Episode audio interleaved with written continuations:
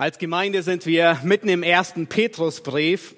Nun, über den Sommer haben wir die letzten paar Wochen ein wenig Pause gemacht, äh, aber heute geht es weiter mit dem ersten Petrusbrief und zwar mit einem äußerst explosiven Thema. Ich hatte gehofft, äh, dass nicht mich dieser Abschnitt trifft, aber irgendwie war alle Hoffnung äh, dahin. Aber ähm, trotzdem bin ich Gott äh, dankbar, äh, mich äh, mit dem Teil vorzubereiten, mit dem Abschnitt. Ja, der, dieser Abschnitt, der uns bevorsteht, der ist so explosiv, weil Unterordnung jeder Faser unseres Körpers widerstrebt. Wir als Menschen wollen uns selbst bestimmen. Das ist der Ursprung der Sünde und das ist uns in die Wiege gelegt. Das fließt uns durch Mark und Bein, durch jeden Milliliter Blut, der unseren Körper durchfließt. Frag ein Kind, warum freust du dich, erwachsen zu werden? Was ist die Antwort? Ich darf endlich tun, was ich will so viel Süßigkeiten essen, wie ich will. Niemand schränkt mich ein. Ich darf so viel Fernsehen oder Filme gucken, wie ich will. Und niemand schränkt mich ein. Nun werden wir erwachsen, dann wissen wir, dass dem nicht so ist. Und trotzdem geht die Selbstbestimmung weiter. Ich will mich selbst verwirklichen, sind dann so Ausdrücke. Ja, ich lasse mich nicht gerne einschränken von anderen. Und heute wollen wir sehen, wie sieht es aus mit dem Gläubigen? Was sagt Gottes Wort dazu? Ähm, wie sieht die Unterordnung insbesondere zur Obrigkeit aus? Der Titel der Predigt lautet Gott und die Obrigkeit. Wir werden uns heute den ersten Teil ansehen. Ähm, und zwar sprechen, sprechen diese Verse von der Unterordnung und der Freiheit eines gläubigen Staatsbürgers. Heute werden wir uns mehr auf die Unterordnung fokussieren.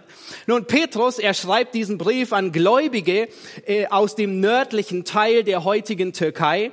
Sie gehen durch jede Menge Schwierigkeiten hindurch. Der erste Petrusbrief erwähnt die immer wieder. Sie haben Anfechtung, Feuerproben von innen und außen. Ähm, Satan geht umher wie ein brüllender Löwe und sucht, wenn er verschlingen kann. Ähm, sie leiden häufig sogar zu Unrecht, weil sie Gutes tun.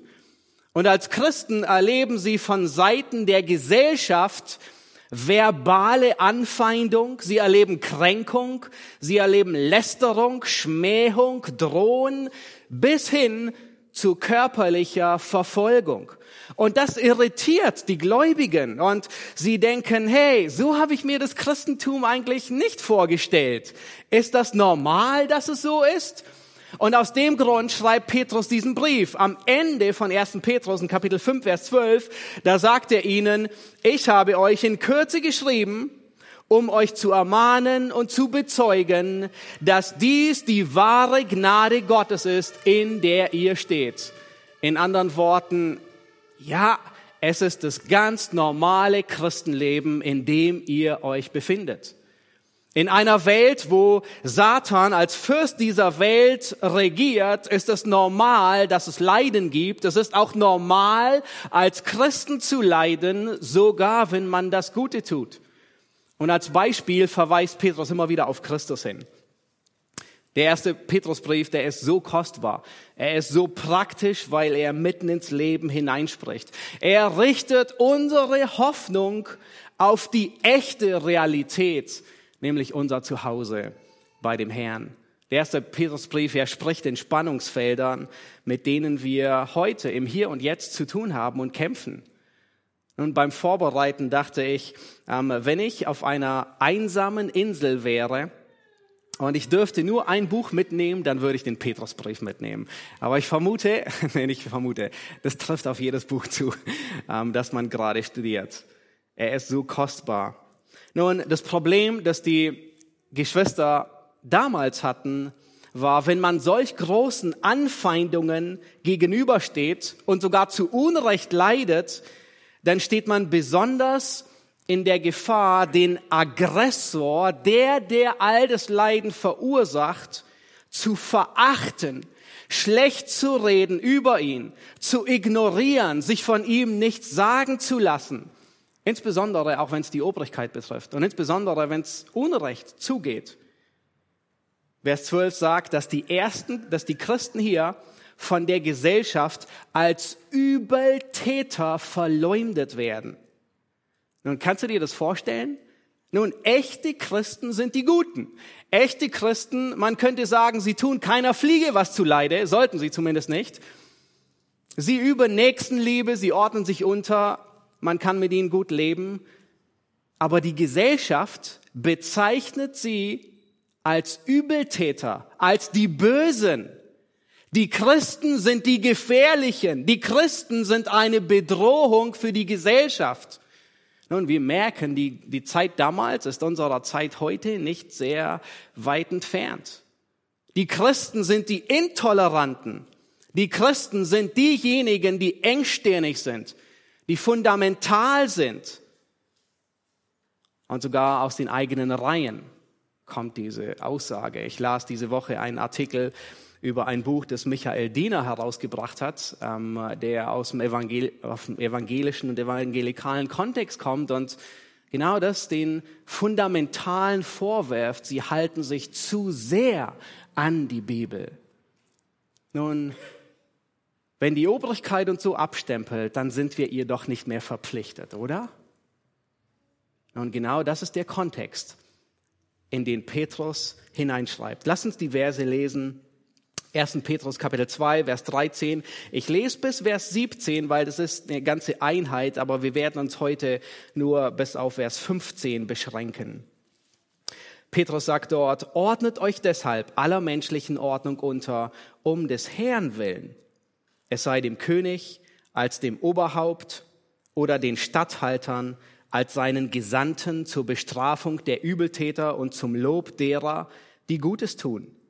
Denn das ist der Wille Gottes, dass ihr durch Gutes tun die Unwissenheit der unverständigen Menschen zum Schweigen bringt, als Freie und nicht als solche, die die Freiheit als Deckmantel für die Bosheit benutzen, sondern als Knechte Gottes.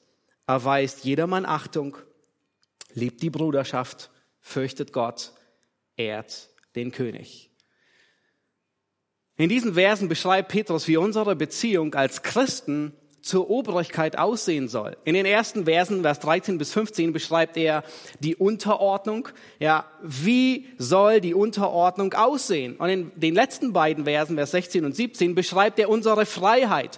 Nun, wie gehen wir mit Freiheit, mit Rechten, mit Privilegien um? Sei es als Christen oder sei es als Staatsbürger. Ähm, wie gehen wir mit unseren bürgerlichen Rechten um als Christen?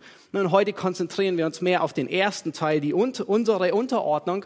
Und ich möchte, dass wir drei Dinge lernen in diesen Versen. Drei grundlegende Dinge. Erstens, befolge den Befehl der Unterordnung. Befolge den Befehl der Unterordnung. Das Zweite, was ich möchte, dass wir lernen, ist, unterstütze das Ausmaß der Unterordnung. Wie weit geht Unterordnung und wie weit geht sie nicht? Unterstütze das ganze Ausmaß der Unterordnung.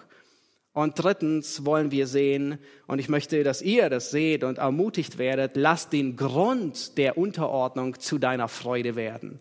Lass den Grund, warum du dich unterordnen sollst, das soll deine Freude werden. Nun lasst uns nochmal Vers 13 sehen. Ähm, da sagt Petrus, ordnet euch deshalb aller menschlichen Ordnung unter. Nun, das Thema der Unterordnung ist nicht ein nebensächliches Thema. Es ist nicht so, als, als ob es einmal vorkommt ähm, im ersten Petrusbrief, nein, ähm, sondern es ist eins der wichtigsten Anliegen und zieht sich durch wie ein Muster durch den restlichen Brief. Sechsmal spricht Petrus von Unterordnung im restlichen Brief. Hier in unserem Text ordnet euch unter, Kapitel 2, Vers 18, ihr Hausknechte ordnet euch unter, Kapitel 3, Vers 1 und 5, zweimal, die Frauen sollen sich ihren Männern unterordnen. Ähm, in Kapitel 3, Vers 22 spricht er davon, wie Christus sich alle Engel und Mächte unterordnen.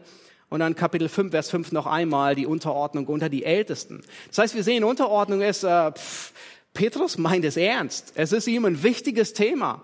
Unabhängig, was unsere Gesellschaft von Unterordnung hält oder nicht hält, müssen wir feststellen, was sagt Gott über Unterordnung. Das ist bindend, nicht die Gesellschaft. Nun, was bedeutet das Wort Unterordnung? Das griechische Wort ähm, Hypotasso, vielleicht habt ihr schon mal gehört. Das kommt eigentlich aus dem Militär. Es ist ein militärischer Begriff und es bedeutet wörtlich, sich unter die Leitung eines Kommandanten in Formation aufstellen. Das heißt, ähm, die Soldaten stellen sich auf in Formation unter die Leitung des Kommandanten. Er ist zusammengesetzt aus zwei Worten. Tasso, das bedeutet Befehl oder die Anordnung, der Auftrag. Und Hypo heißt unten drunter. Ich stelle mich drunter. Die deutsche Bibeln, die übersetzen es äh, mit unterwerfen, zum Beispiel die Elberfelder, oder es wird auch als gehorchen übersetzt, ja, sich unterordnen oder auch sehr treffend sich einordnen in eine Reihenfolge, den Platz finden, sich einordnen. Ja, der Ausdruck, er wurde für viele Bereiche gebraucht, aber insbesondere für militärische und für den regierenden Kontext. So zum Beispiel sogar im Alten Testament, in der Septuaginta, in 1. Chronik 29, wird es einmal gebraucht, als David stirbt und äh, Salomo König wird, da heißt es, und alle Obersten und Gewaltigen, auch die Söhne des Königs, unterwarfen sich dem König Salomo. Also das heißt, sie haben sich ihm untergeordnet. Sie wussten, er ist König, wir reihen uns ein. Das Wort, das deutsche Wort Unterordnung, also ich finde, es trifft den Nagel so richtig auf den Kopf. Also es gibt kaum ein besseres Wort, das es geben könnte wie Unterordnung. Nämlich es bedeutet, dass es, es geht um eine Ordnung, eine Ordnung, die ich einhalte, der ich mich unterstelle. Also ich stelle mich unter eine gegebene Ordnung. Wie beim Militär. Ja, da existiert eine Ordnung, eine Hierarchie. Ein Soldat unterstellt sich dem Befehl des Hauptmanns, aber es hört dort nicht auf. Sogar der Hauptmann, er ordnet sich dem Befehl des Hauptquartiers unter. Und dort hört es immer noch nicht auf. Das Hauptquartier ordnet sich dem Befehl des Verteidigungsministers unter und dann schlussendlich bis zum Präsidenten. Und heute wird uns genau das Gegenteil beigebracht. Wenn ihr Hollywood-Filme anschaut, was wird dort heroisch gefeiert? In so vielen Hollywood-Filmen wird genau das Gegenteil gefeiert. Irgendein Superstar widersetzt sich dem Befehl eines Kommandanten und er folgt seinen eigenen Prinzipien, seinen eigenen Regeln, die er aufstellt, und er wird zum großen Helden, weil er dadurch irgendjemanden rettet. Kennt ihr solche Muster, solche Szenen? Immer wieder. Ja. Und alle feiern. Nun, ein wenig Rebellion war sogar in diesem Fall gut. Es hat allen genützt. Es war allen dienlich. Nun, das ist eine große Lüge die unseren Kindern schon beigebracht wird. Das ist ein großer Irrtum. Genau das Gegenteil ist der Fall. Wenn jemand heute zum Militär oder zu einer Spezialeinheit geht, wisst ihr, was das allererste ist, was ihm beigebracht wird? Bedingungslose Unterordnung. Ohne Wenn und Aber. Unterordnung unter den Feldwebel.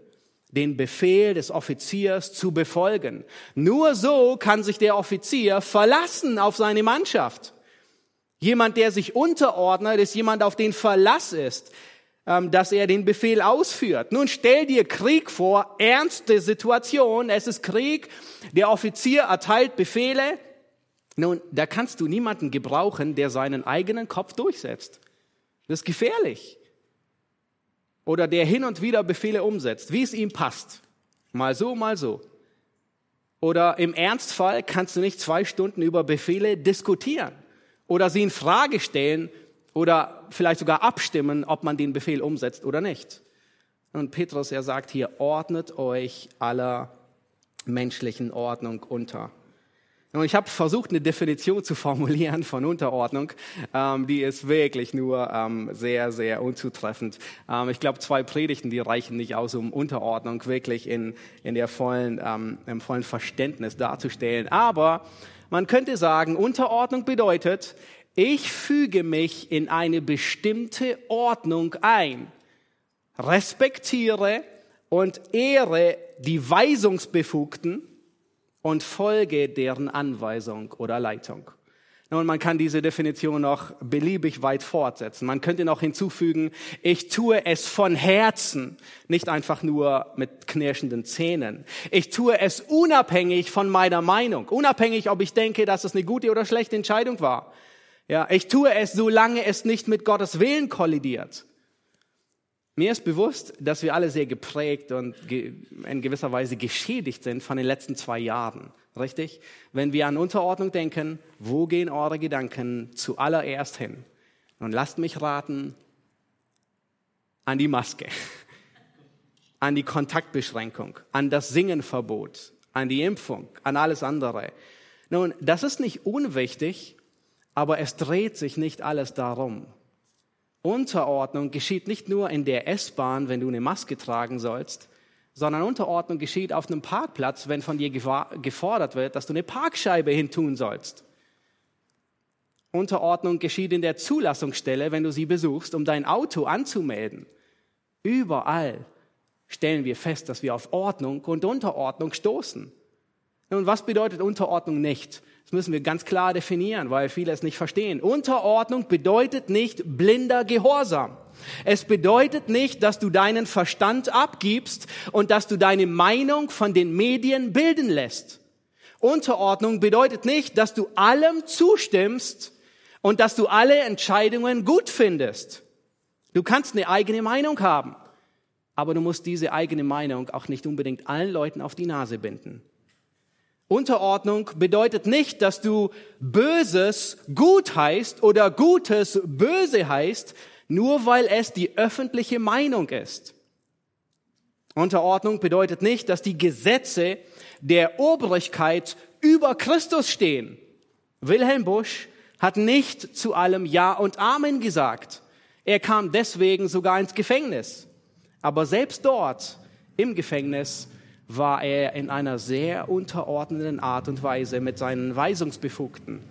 Er hat sie nicht verachtet, er hat sie nicht beschimpft, sondern war unterordnend, obwohl er das Gebot übertreten hat. Unterordnung bedeutet nicht, dass du jeden Missstand so belassen musst und nie etwas ändern darfst. Aber du darfst es auch nicht in einer rebellischen Art und Weise tun nicht in einer Art, wo du andere Gebote missachtest. Unterordnung bedeutet nicht, dass du in Angst lebst und dass Angst dich antreibt. Petrus sagt, ordnet euch aller menschlichen Ordnung unter. Damit meint Petrus nicht, dass du ab heute alle Gesetze der Bundesregierung kennst, sie auswendig lernst, damit du weißt, wo du dich überall unterordnen kannst. Das ist unmöglich, nicht mal die besten Juristen können das. Ja, wir gehen durch Herausforderungen. Manchen Anforderungen, die sind besonders herausgefordert, haben wir in den letzten zwei Jahren festgestellt. Besonders dann, wenn sich Anordnungen überschlagen und morgen nicht mehr das zutrifft, was heute gilt. Wir haben erlebt, dass Anordnungen in den letzten zwei Jahren getroffen wurden, die sich später als gesetzeswidrig entlarvt haben. Da müssen wir hindurch navigieren. Wie gehen wir damit um? Wir müssen unterscheiden, was sind Gesetze, die bindend sind, was sind Verordnungen, die manchmal nur eine Empfehlung sind. Und allen voran möchte ich, dass wir lernen, dass Unterordnung mit der Herzenshaltung beginnt. Unterordnung beginnt nicht erst dann, ob du deine Maske aufsetzt, wenn du in die Bahn eintrittst, sondern Unterordnung beginnt viel früher im Herzen. Unterordnung ist so komplex, ja, wir knüpfen Unterordnung gerne an Beispiele und das ist nicht verkehrt, denn Beispiele, sie machen Unterordnung sichtbar. Aber ich möchte, dass wir verstehen, Unterordnung ist primär eine Angelegenheit des Herzens. Petrus, er sagt nicht, ihr lieben Geschwister, befolgt bitte alle römischen Gebote des Reiches, die, die der Kaiser erlässt und die, die der Statthalter erlässt. Nein, er sagt, ordnet euch unter. Unterordnung ist so vielfältig. Nun, vielleicht stellst du dir die Frage, und ich, ich hoffe, du stellst sie, wie kann ich erkennen, ob ich mich unterordne oder nicht? Hast du schon darüber nachgedacht? Wie kann ich erkennen, ob ich mich unterordne? Nun, dazu musst du dein Herz abhören. In gewisser Weise brauchst du ein Stethoskop dazu, ein geistliches Stethoskop.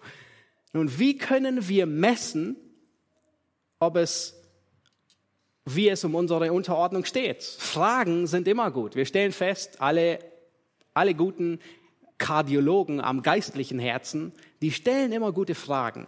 Fragen sind ein Indikator.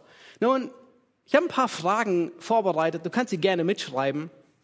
Stell dir die Frage, habe ich häufig Schwierigkeiten mit Unterordnung?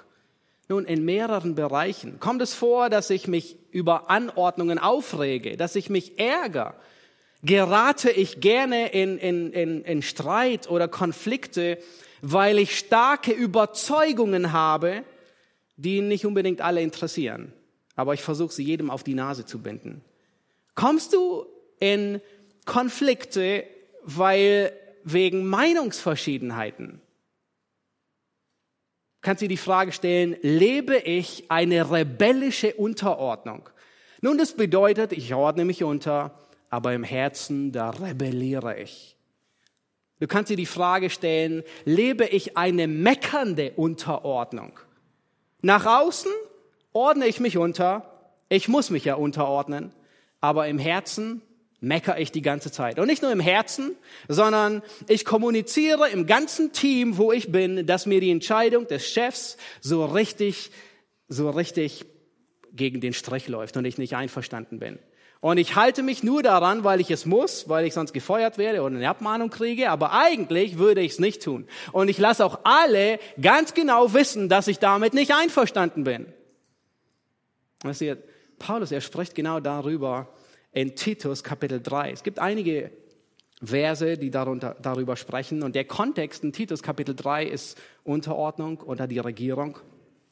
Und Paulus sagt, erinnere sie, das ist auch im Wochenblatt der erste Vers, erinnere sie, dass sie niemanden verlästern, nicht streitsüchtig sind. Offensichtlich ist das eine Herausforderung.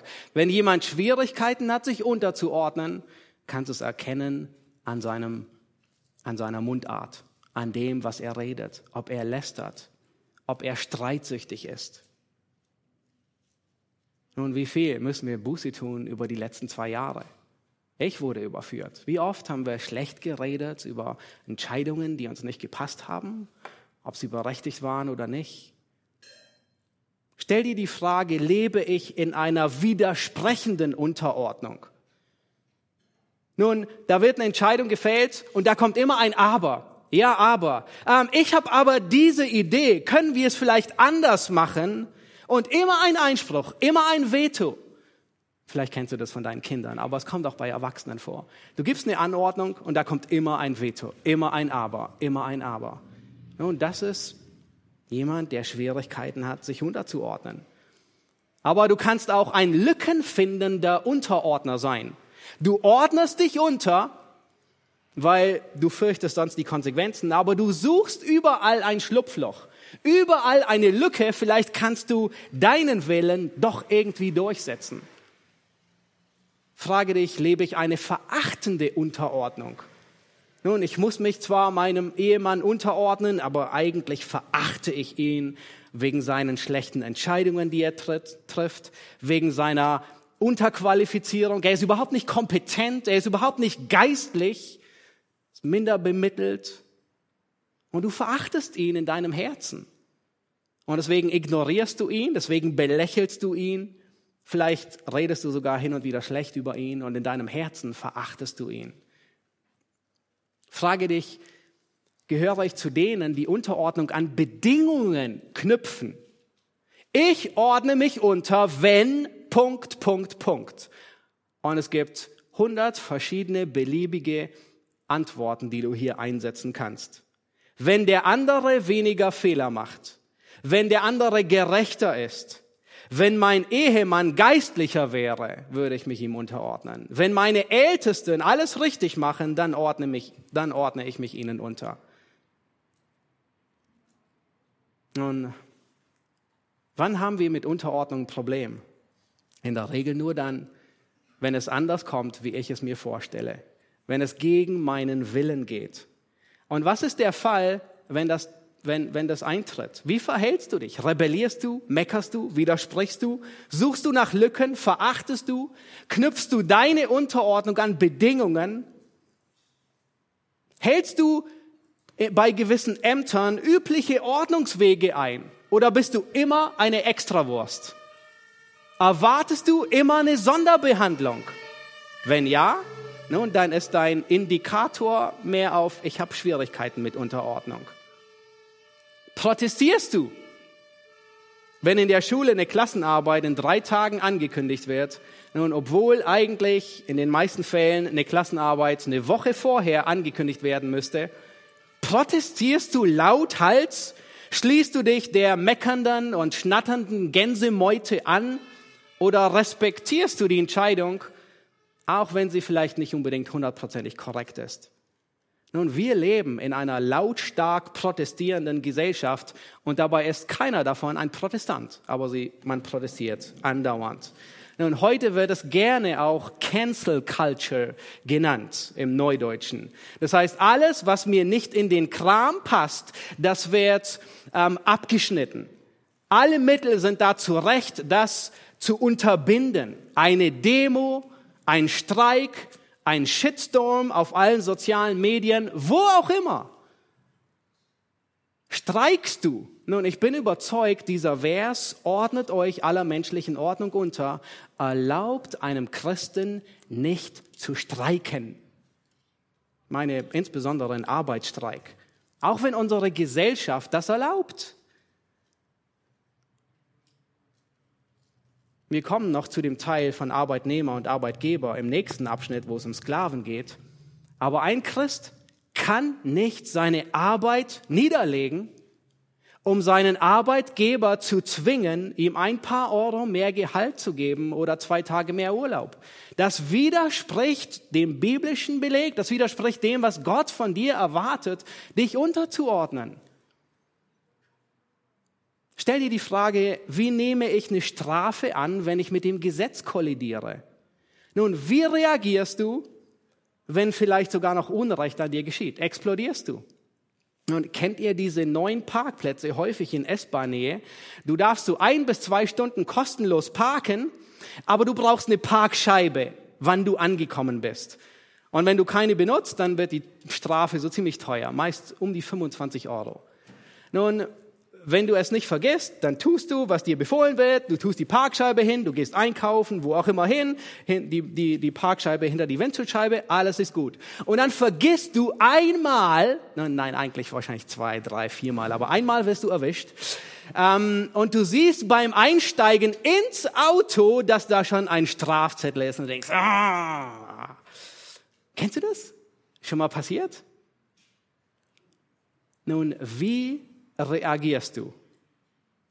Deine Reaktion ist ein Indikator, wie dein Unterordnungsfaktor so liegt.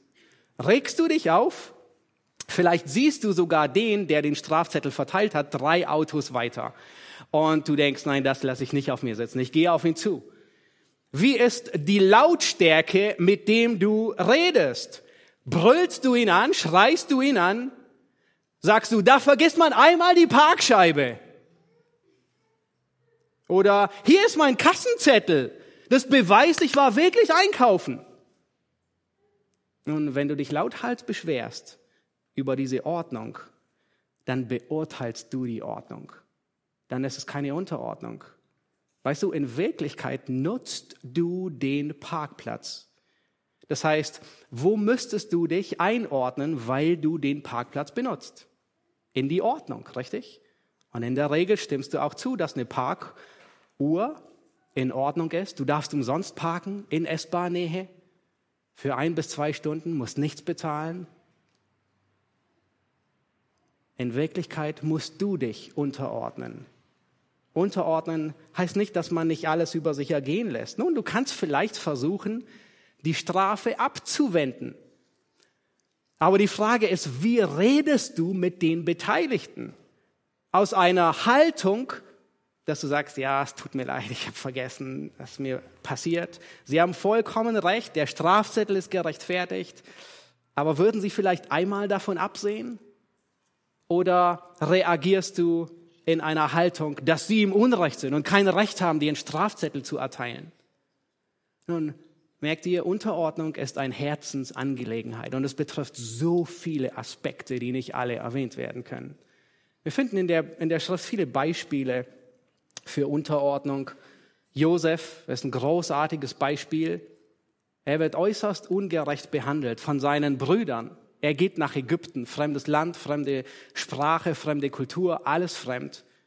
Und er dient.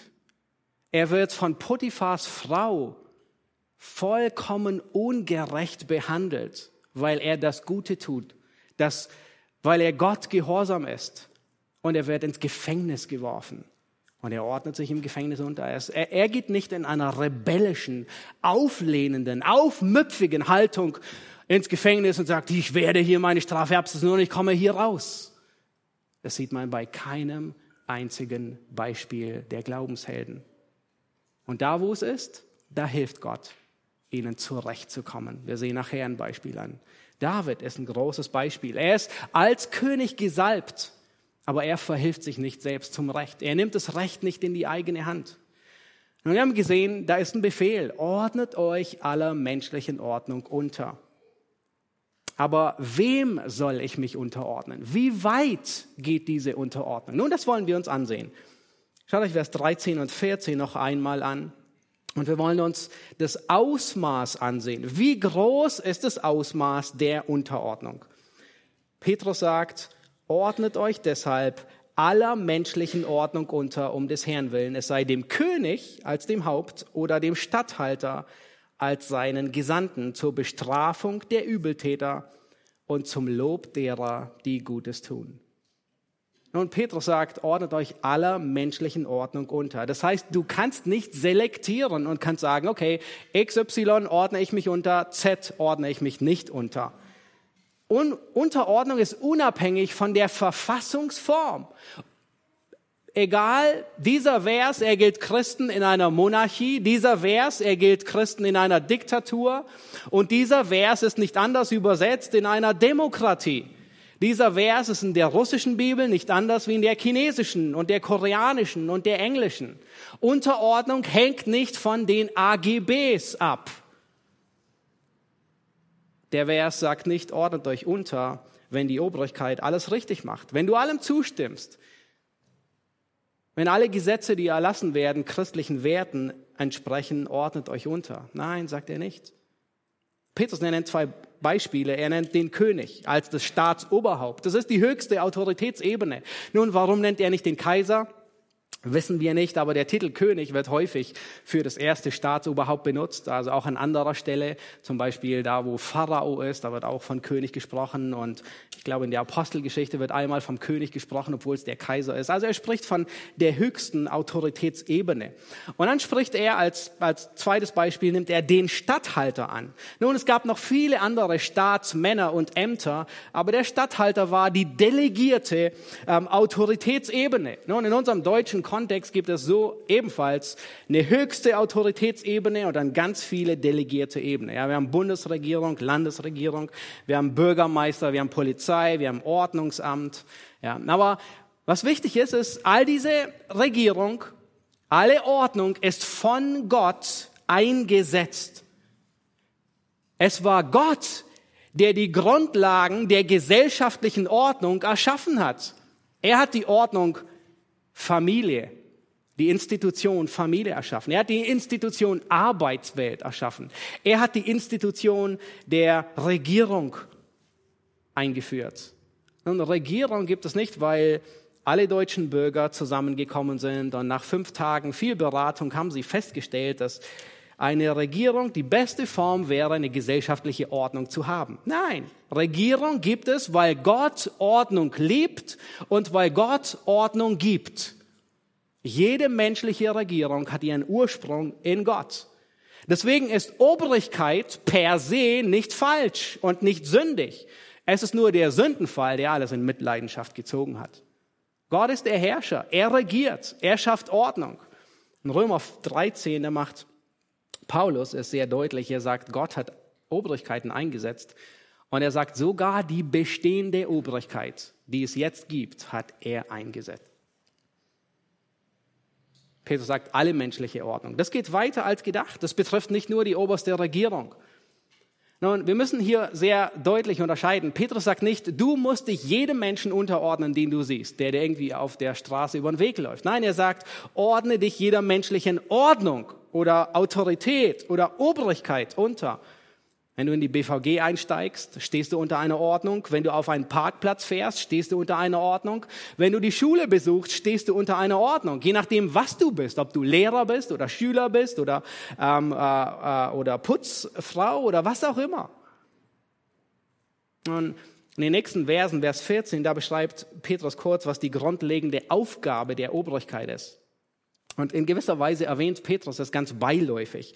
Er sagt, sie ist da zur Bestrafung der Übeltäter und zum Lob derer, die Gutes tun. Nun, das ist, das ist die Aufgabe der Regierung. Die Obrigkeit soll Recht und Ordnung aufrechterhalten.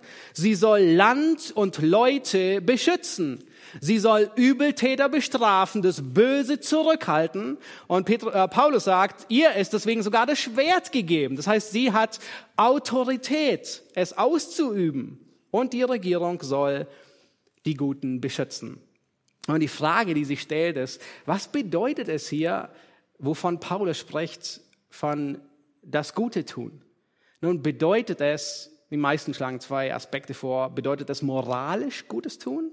Oder bedeutet es, oder ist die Regierung da, die zu belohnen, die immer regierungskonform, sich immer regierungskonform verhalten? Versteht ihr das? Also, wen soll die Regierung schützen? Die, die moralisch Gutes tun oder die, die immer nur das tun, was sie erwartet? Und das ist dann gut. Nun, China probiert momentan etwas derartiges aus. Vielleicht habt ihr schon davon gehört. Ein soziales Punktesystem für die Bürger. Es ist ein ziemlich totalitäres System. Es klingt schon schlecht. Ähm, aber sie wollen den einwandfreien Menschen schaffen, den moralisch einwandfreien Menschen. Geht jemand Blut spenden, bekommt er Pluspunkte. Jeder startet mit 1000 sozialen Punkten auf seinem virtuellen Konto. Geht er Blut spenden, bekommt er Pluspunkte. Geht er bei Rot über die Ampel, bekommt er Minuspunkte. Und äh, irgendwann darf er nicht mehr mit der Bahn fahren. Ähm, hat er zu viele Minuspunkte, darf er kein Flugticket kaufen und so weiter und so fort. Meint Petrus das? Einen regierungskonformen Bürger? Nein, meint er nicht. Die Gesellschaft, die verändert sich fortlaufend. Werte, die heute als gut und richtig angesehen werden, die waren früher vollkommen falsch. Und ich gehe davon aus, Werte, die heute als richtig angesehen werden, die sind in 30 oder 50 Jahren, falls die Welt noch gibt, werden sie genauso als vollkommen falsch angesehen werden. Man wird sich die Haare zu Berge raufen und sagen, was haben die damals nur gemacht? Aber heute, im Hier und Jetzt, sind sie, werden sie als richtig und gut angesehen. Nun, nicht die Gesellschaft bestimmt, was richtig und gut ist, sondern Gott bestimmt. Und Petrus, er meint hier mit Gutes tun nicht, was Menschen definieren, sondern was Gott als gut definiert. Ein paar Verse später, in Vers 20, da spricht er über ähm, die Sklaven und er sagt, hey, ihr Sklaven, ihr könnt für Gutes tun leiden. Und er meint moralisch Gutes tun. Er meint nicht, wenn ihr euren Herren gehorsam seid, ja, dafür werden sie nicht geschlagen. Später in Kapitel 3, Vers 14 sagt er, leiden um der Gerechtigkeit willen. Ja, das heißt, du kannst leiden, weil du das Richtige tust, aber die Obrigkeit bestraft dich dafür. Das heißt, das ist nicht korrekt. Unterordnung ist keine Garantie, dass es dir immer gut gehen wird. Es ist möglich, du ordnest dich unter und leidest trotzdem. Aber was ist, wenn die Obrigkeit ihre Aufgabe nicht zufriedenstellend erfüllt? Nun, vielleicht schießt dir diese Frage so hin und wieder durch den Kopf. Was ist, wenn die Obrigkeit nicht tut, was sie eigentlich tun soll? Wenn sie die Boshaftigkeit zurückhält und die Guten beschützt, was ihre Aufgabe ist? Was ist, wenn die Regierung nicht den christlichen Werten folgt? Und momentan werden eine Menge Gesetze erlassen, die den christlichen Werten vollkommen widersprechen. Und es gibt einen Trend in der Christenheit, die sagen, wir ordnen uns nur so lange unter, inwieweit die Obrigkeit christliche Werte verfolgt. Und das ist nicht, was Petrus hier sagt. Das ist falsch. Nun soll ich mich immer noch unterordnen. Was ist, wenn die Obrigkeit falsche Entscheidungen trifft? Wenn große Ungerechtigkeit im Spiel ist?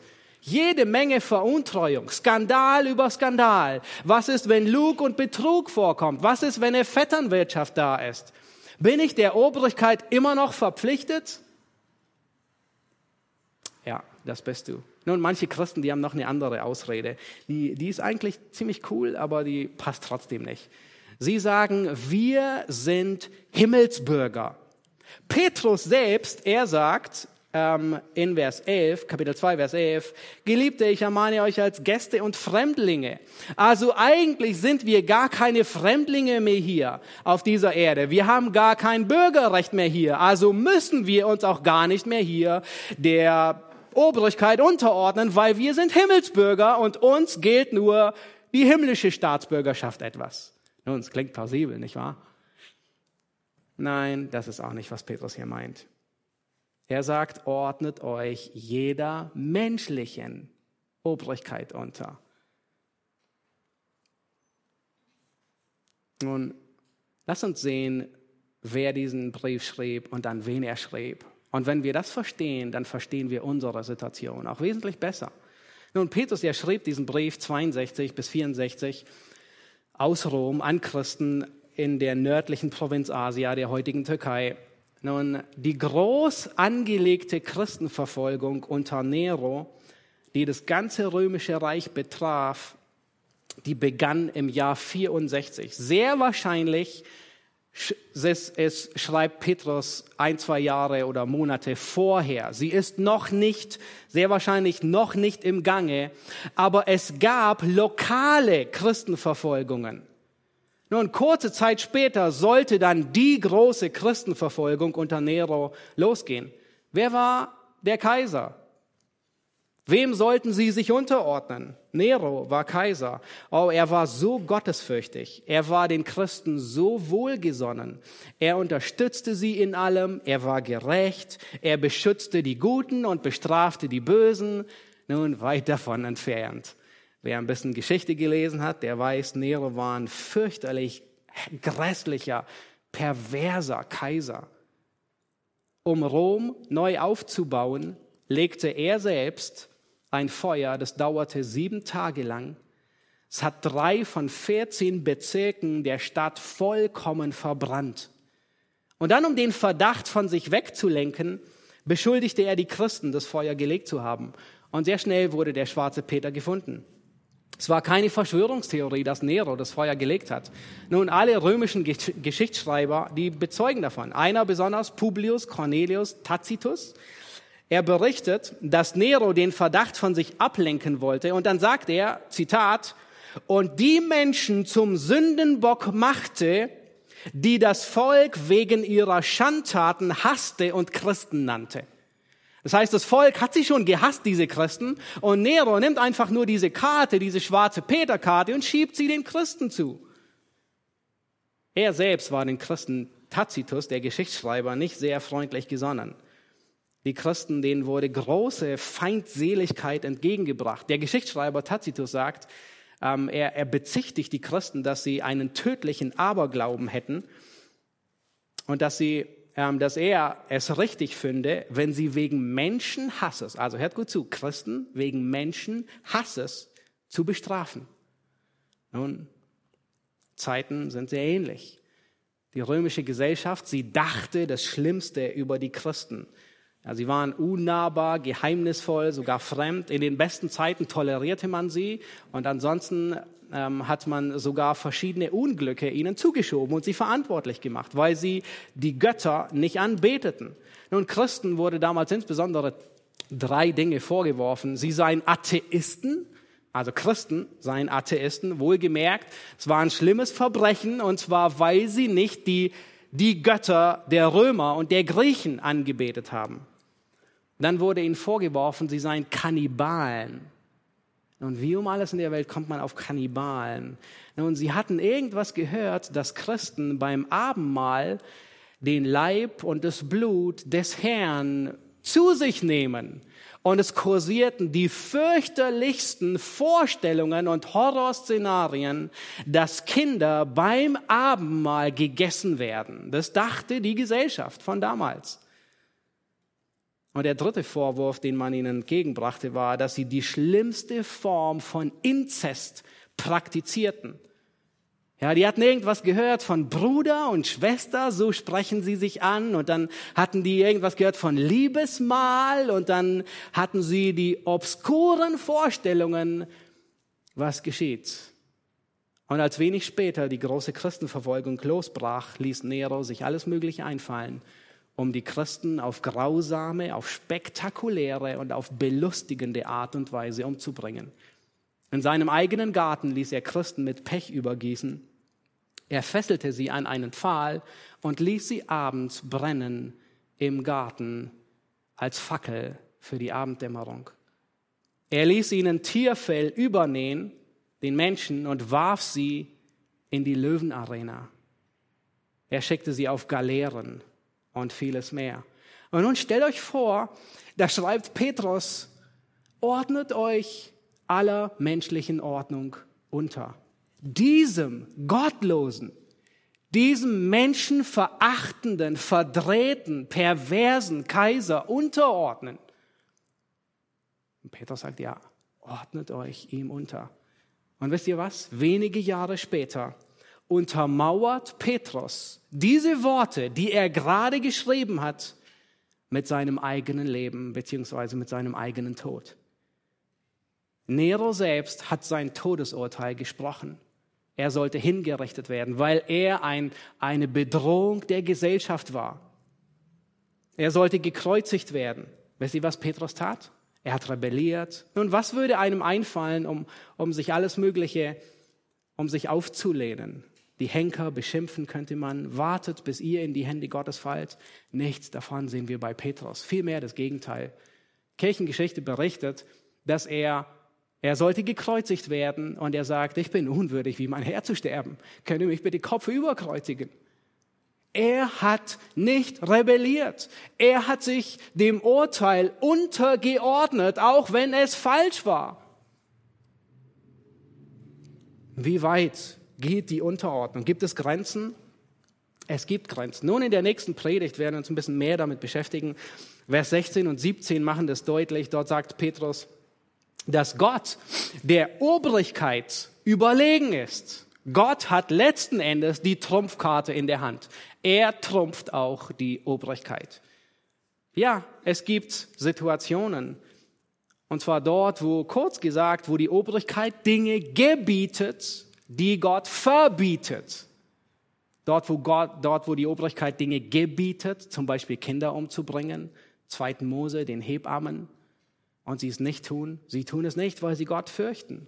Oder dort, wo die Obrigkeit Dinge verbietet, die Gott gebietet. Und dennoch entscheiden nicht wir nach unserem Belieben, wann es eine Ausnahme ist, der Regierung zu gehorchen oder nicht, sondern Gott. Nun, der Mann, der diese Worte geschrieben hat, ordnet euch aller Obrigkeit unter. Er war selbst jemand, der der Obrigkeit nicht gehorsam war. Aber es ging dabei nicht um, ich schnall mich beim Autofahren an oder nicht, sondern es ging, der Hohe Rat hatte den Aposteln verboten, im Namen Jesu zu sprechen. Apostelgeschichte 4 und 5. Und Petrus sagt, wir müssen Gott mehr gehorchen als den Menschen. Nun, Petrus, warte mal, das ist unmöglich. Du kannst nicht sagen, ähm, auf der einen Seite, ich muss mich unterordnen, und dann gibt es Situationen, wo, wo es durchaus gerechtfertigt ist, nicht gehorsam zu sein.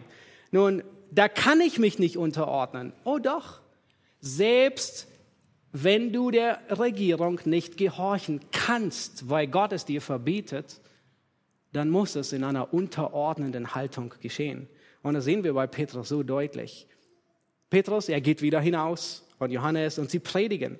Aber wisst ihr, sie predigen nicht in einer aufsässigen Art. Es ist nicht so, dass sie nun das Mikrofon besonders laut aufdrehen, damit alle es hören, es ist nicht so, dass sie sich besonders überall hinstellen, um so richtig provokant zu sein. Nein, sondern in einer vollkommen unterordnenden Art tun sie ihre Aufgabe weiter. Apostelgeschichte 5 berichtet darüber, sie werden gefangen genommen, weil sie ungehorsam waren. Aber sie sind nicht aggressiv. Sie sind nicht eigensinnig. Sie sind nicht aufsässig. Sie sind nicht rebellisch. Das macht so deutlich, dass Unterordnung eine Angelegenheit des Herzens ist. Stell dir die Frage, habe ich eine grundsätzlich eine unterordnende Haltung? Oder habe ich häufig, kommt eine aufsässige, rebellische, eine eigensinnige Haltung herüber. Nun, wir haben gesehen, der Befehl der Unterordnung ist da. Wir haben festgestellt, dass das Ausmaß der Unterordnung ziemlich breit ist, es sei denn, Gott schränkt es ein. Was ist mit dem Grund? Warum sollen wir uns unterordnen? In unserem Text werden drei Gründe genannt, warum wir uns unterordnen sollen. In 1. Petrus 2, Vers 13, ihr seht es auch hier, ich habe sie zusammengefasst. In Vers 13, da wird gesagt, um des Herrn willen. Vers 15, denn das ist der Wille Gottes. Vers 15 ähm, noch einmal, dass ihr durch Gutes tun die Unwissenheit der unverständigen Menschen zum Schweigen bringt. Und wie geht es dir, wenn Unterordnung irgendwie so zu hören ist oder du siehst es auf dem Wochenblatt oder als Predigtitel oder was auch immer? Nun, was geht in deinem Herzen vor? Lass mich raten, irgendwie so, ah, das ist ein Knoten im Magen. Hm? So, dein Herz stellt sich ein auf Schmerz. Es ist so wie, ah, ich muss eine bittere Pille schlucken. Ich muss etwas Unangenehmes über mich ergehen lassen. Ist es nicht so häufig? Unterordnung schränkt mich ein. Ich kann mich, ich kann nicht frei sein. Ich kann nicht ich sein. Ich muss das tun, was jemand anders für gut und richtig hält. Aber nur was ich will, macht mich glücklich. Nun, all das sind Gedanken unserer alten Natur.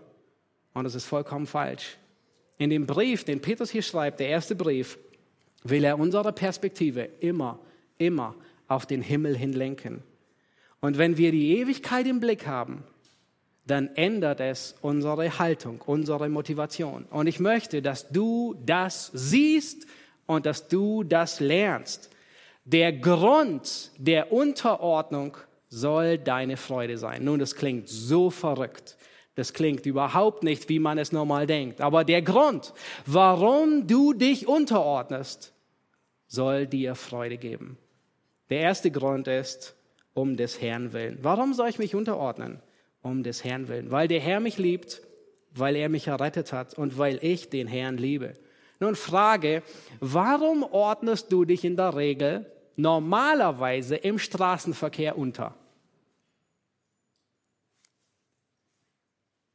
Nun, lass mich raten, ganz top oben. Einer der ersten Gründe ist vielleicht deine Frau, die neben dir sitzt, aber noch weiter oben ist, du fürchtest die Konsequenzen. Du willst, du willst keine Strafe bezahlen, du willst nicht erwischt werden, du willst nicht, dass äh, du Dutzend Euro los wärst. Nun, das ist meistens der Fall. Wir meiden die Konsequenzen. Und Paulus spricht davon in Römer Kapitel 13, Vers 1 bis 7. Er sagt, wenn du nicht bestraft werden willst, dann ordne dich unter. Nun, das ist ein legitimer Grund, dass du dich deswegen unterordnest. Aber es soll nicht der einzige Grund sein, weil alle Ungläubigen um dich herum motiviert genau dasselbe. Es ist nur die Angst vor der Strafe, die sie zu irgendetwas hält oder zwingt. Paulus geht weiter in Römer 13, er nennt dort das Gewissen. Und es trifft zu, Rebellion, Auflehnung belastet dein Gewissen, weil Rebellion Sünde ist. Auflehnung betrübt deine Gemeinschaft mit dem Herrn. Das heißt, wenn du konstant in, in Auflehnung lebst, immer, immer Schwierigkeiten hast, dich unterzuordnen, dann wird deine Beziehung zum Herrn nicht wirklich tief und voller Freude sein. Und was sagt Petrus hier? Warum sollen wir uns unterordnen? Um des Herrn willen. Weil der Herr sich untergeordnet hat. Erinnert ihr euch an den zwölfjährigen Jesus in Lukas 12, äh, Lukas äh, 3, glaube ich, ähm, in dem Tempel. Die Eltern hatten ihn drei Tage gesucht. Und dann kommen sie zurück und dann, und dann wird ein ganz kleiner Satz erwähnt. Dort heißt es, und Jesus ging mit ihnen hinab, kam nach Nazareth und war ihnen untertan. Das ist dasselbe Wort, Hypotasso. Er hat sich seinen Eltern untergeordnet. Nun stellt euch vor, wer sich dort wem unterordnet. Jesus ordnet sich den Eltern unter. Er hat eine Ordnung eingenommen gegenüber seinen Weisungsbefugten. Er, der Sohn Gottes, er, der Sündlose, hat sich unter Sünder eingeordnet. Nun, ihr stimmt zu, Maria war sicher nicht sündlos, ja? Niemand war sinnlos außer Christus.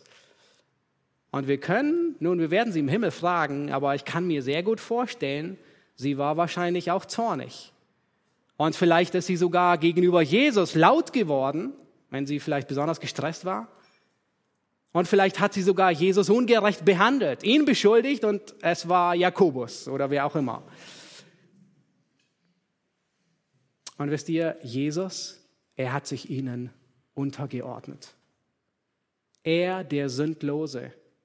Nun könnt ihr euch das vorstellen? Gott ordnet sich unter. Das ist unvorstellbar. Das ist, man könnte sagen, skandalös. Etwas Unerhörtes. Gott ist es, wir haben im ersten Lied davon gesungen, der das Universum ins Dasein ruft. Er ist derjenige, der herrscht und regiert und gebietet und sagt, es werde Licht und, und er ist der Anordner, der ist der leitet. Und er ordnet sich unter. Das ist eine Eigenschaft, die Satan an Gott nie gesehen hat und, für, und nicht für wahr genommen hat. Es ist undenkbar, dass Gott sich unterordnet. Oh doch, wir sehen, dass Gott sich untergeordnet hat. Nicht nur als Kind, nicht nur in seinem Dienst, sondern sogar in seinem Tod. 1. Petrus 2, Vers 23. Ähm, in unserem Abschnitt springt ein bisschen weiter nach unten. Dort sagt Petrus, als er geschmäht wurde, schmähte er nicht wieder. Als er litt, drohte er nicht, sondern übergab es dem, der gerecht richtet. Ja, Jesus hat Sünde angesprochen. Er hat kein Blatt vor den Mund genommen. Aber er hat Autoritäten respektiert. Er hat nie rebelliert. Er hat nie einen Aufstand geplant. Er hat nie eine Meuterei angezettelt. Könnt ihr euch vorstellen? Er hat die hohen Priester rebelliert, äh, äh, respektiert. Die hohen Priester, so unvorstellbar, dies, diese, diese Gottlosen. Und er selbst war der Priester. Er selbst war der eigentliche hohe Priester. Und er hat sie respektiert. Er hat keinen Aufstand angezettelt. Als er vor Pilatus stand, hat er die Autorität von Pilatus vollkommen unterstützt. Er hat sie nicht untergraben. Obwohl, wer von beiden war der wahre König? Der, der die Dornkrone aufhatte. Jesus war der wahre König und er sagt es Pilatus sogar. Hey Pilatus, du könntest mit mir nicht so verfahren, wenn ich dir nicht die Macht gegeben hätte. Oh nein, es war nicht diese Art und Weise, wie Jesus mit Pilatus geredet hat. Er sagt, Pilatus, du hättest keine Vollmacht über mich, wenn sie dir nicht von oben gegeben wäre. Das heißt, Jesus sagt ihm sogar, Pilatus, ich bin der wahre König. Du hättest keine Macht über mich. Aber Jesus, er respektiert die Autorität und wirft sie nicht über den Kopf, über die Ordnung. Er ordnet sich der Autorität und dem Urteil von Pilatus vollkommen unter. Nun der zweite Grund, warum Unterordnung Freude bewirken soll, ist Vers 15, es ist der Wille des Herrn. Schau dich an. Petrus sagt, denn das ist der Wille des Herrn. Nun, diese zwei Gründe sind eng beieinander, ähm, aber das, das betont einmal mehr, es ist Gottes Wille. Gott liebt Ordnung und Gott gibt Ordnung. Gott hasst Rebellion und Auflehnung und Meuterei. Die Eigenart der Sünde ist Rebellion. Man könnte sagen, Rebellion fließt Satan durch die Venen. Er ist der Ursprung aller Auflehnung. Und deswegen fällt es uns so schwer, uns unterzuordnen. Unterordnung ist uns nicht in die Wiege gelegt. Sie ist uns nicht angeboren, weil wir von Natur Kinder des Zornes sind, Kinder Satans sind. Und nur Gott ist es, der uns verändert. Erinnert ihr euch an Hagar, die Magd von, Abraham, äh, von Sarah? Sie war Sklavin, sie wurde schwanger von Abraham. Sie wurde ein bisschen arrogant, weil sie erwartete schlussendlich sein Kind, das Kind der Verheißung. Sarah wollte sie demütigen, wie auch immer das aussah, wir wissen es nicht. Hagar, sie lief davon. Nun, ihr passten die Unterdrückung Sarahs nicht. Sie rebellierte und sie lief weg. In, sie wollte wahrscheinlich nach Ägypten, in ihre alte Heimat, wo sie hergekommen war. Sie verehrte sich irgendwo in der Wüste und der Engel des Herrn begegnet ihr. Und es wird gesagt, der Engel des Herrn. Sehr wahrscheinlich ist es Christus, eine Christophanie. Also Christus begegnet Hagar. Wisst ihr, was der Engel des Herrn zu ihr sagt? Hagar preist den Herrn. Der Herr hat Gelingen zu deiner Flucht geschenkt. Der Herr ist mit dir, wo auch immer du hingehst. Hier ist ein bisschen Wasser, nimm und stärke dich. Nein. Er sagte, kehre wieder zurück zu deiner Herrin und demütige dich unter ihre Hand. Das ist eine Ohrfeige. Das ist eine Ohrfeige mitten ins Gesicht der Vogue-Ideologie unserer Gesellschaft. Das ist so impopulär. Und Christus selbst, sehr wahrscheinlich, hat diese Worte gesagt. 14 Jahre später sollte Hagar denselben Weg ziehen, genau dort, wo sie jetzt war. Und diesmal als Freie, aber nicht in rebellischer Haltung, nicht in Auflehnung, weil Gott hasst Auflehnung. Und er korrigiert sie bei seinen Kindern.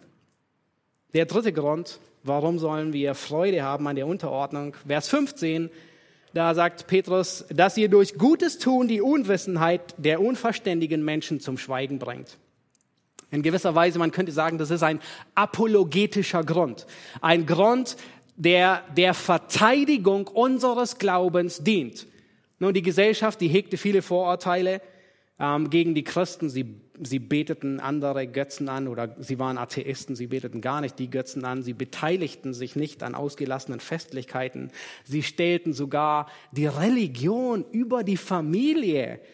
Nun, und sie dachten, die Kinder würden, äh, die Christen würden Kinder essen und die schlimmsten Verdächtigungen. Nun, wie räumt man diese Vorurteile aus?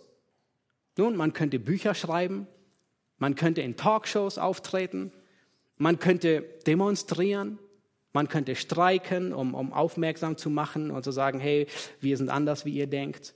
Aber wisst ihr, was Petrus hier sagt? Hey, durch eure guten Werke, dass ihr euch unterordnet, sollt ihr die Unwissenheit zum Schweigen bringen. Wörtlich sollt ihr den Mund stopfen, einen Maulkorb verpassen. Dein Wandel, deine Unterordnung ist eine Gelegenheit zum Zeugnis geben. Selbe Muster finden wir in Kapitel 3, Vers 1 bis 2, wo über die Unterordnung der Frau gesprochen wird und finden genau dasselbe Muster. Dort sagt Petrus, gleichweise auch die Frauen sich ihren eigenen Männern unterordnen. Und dann sagt er, damit, wenn auch etliche sich weigern, dem Wort zu glauben, sie durch den Wandel der Frau ohne Wort gewonnen werden. Dein Wandel, deine Unterordnung ist ein Mittel zum Zeugnis geben. Nun, das bedeutet nicht, wie ich glaube, es war Thomas von Aquin, der sagte, dass wir ohne Wort evangelisieren, nur mit dem Wandel. Nein, sondern da, wo dem Wort kein Gehör mehr geschenkt wird, da ist immer noch unser Wandel die Eintrittskarte zum Zeugnis geben. Lass uns festhalten, jede Rebellion folgt dem Beispiel Satans und jede Unterordnung ahmt Christus nach. Jeder Gläubige folgt dem Befehl der Unterordnung gerne. Jeder wahre Gläubige. Prüfe dein Herz. Vielleicht täuschst du anderen vor, dass du gerettet bist. Vielleicht spielst du vor, dich unterzuordnen, aber du hast so oft Probleme. Du kämpfst immer wieder. Du lehnst dich auf. Du, hast, du widersprichst konstant. Du verachtest.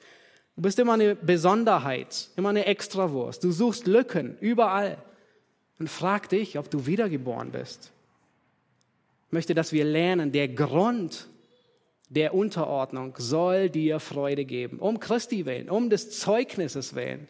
Ein Appell an alle Eltern, bist du ein Vorbild in dem Bereich der Unterordnung.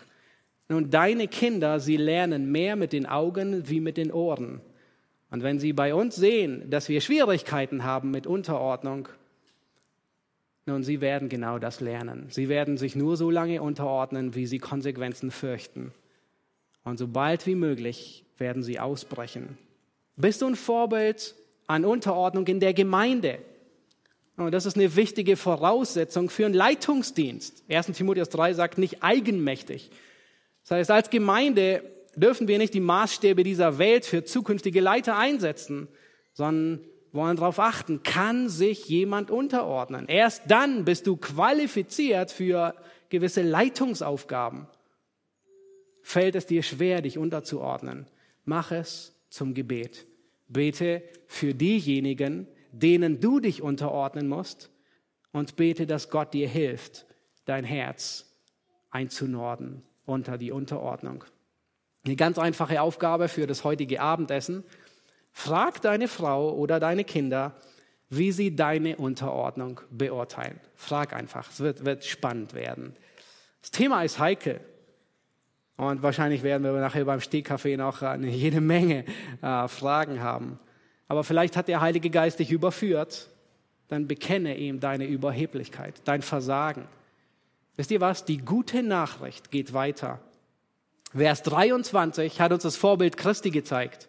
Aber so endet das Kapitel in 1. Petrus 2 nicht. Und ich möchte schließen mit diesem Vers. Das ist der 24. Vers. Gleich unten drunter der Vers, der uns Hoffnung gibt, wo Petrus sagt, er hat unsere Sünden, auch deine Rebellion, deine Auflehnung, deinen Stolz, deine Selbstsucht, all das, er hat unsere Sünden selbst an seinem Leib getragen auf dem Holz, damit wir der Sünde gestorben, der Gerechtigkeit leben mögen. Durch seine Wunden sind wir heil. Hier ist Hoffnung für unser zu kurz kommen. Hier ist die gute Nachricht des Evangeliums. Hier ist Vergebung für deine und meine Rebellion, für deine und meine Auflehnung, für deinen und meinen Stolz. Lass uns aufstehen und beten.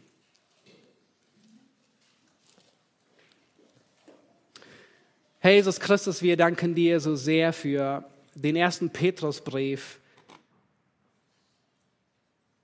für die Worte, die du inspiriert hast für die Ermahnung und die Ermutigung, uns unterzuordnen.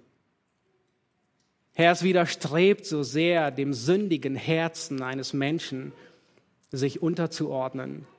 Aber wir sehen, dass es dein Wille ist. Wir sehen, dass du dich untergeordnet hast. Herr, der du Gott warst. Und wir sehen, dass es die beste Möglichkeit ist, eine der besten Möglichkeiten ist, Zeugnis zu geben in einer Gesellschaft, die dein Wort nicht hören will.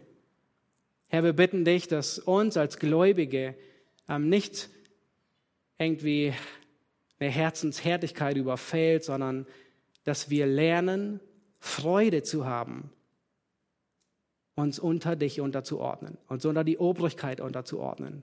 Herr, gib du Gnade, dass wir ein Vorbild sind in unserem Wandel für all die, denen wir dienen. Wir danken dir dafür.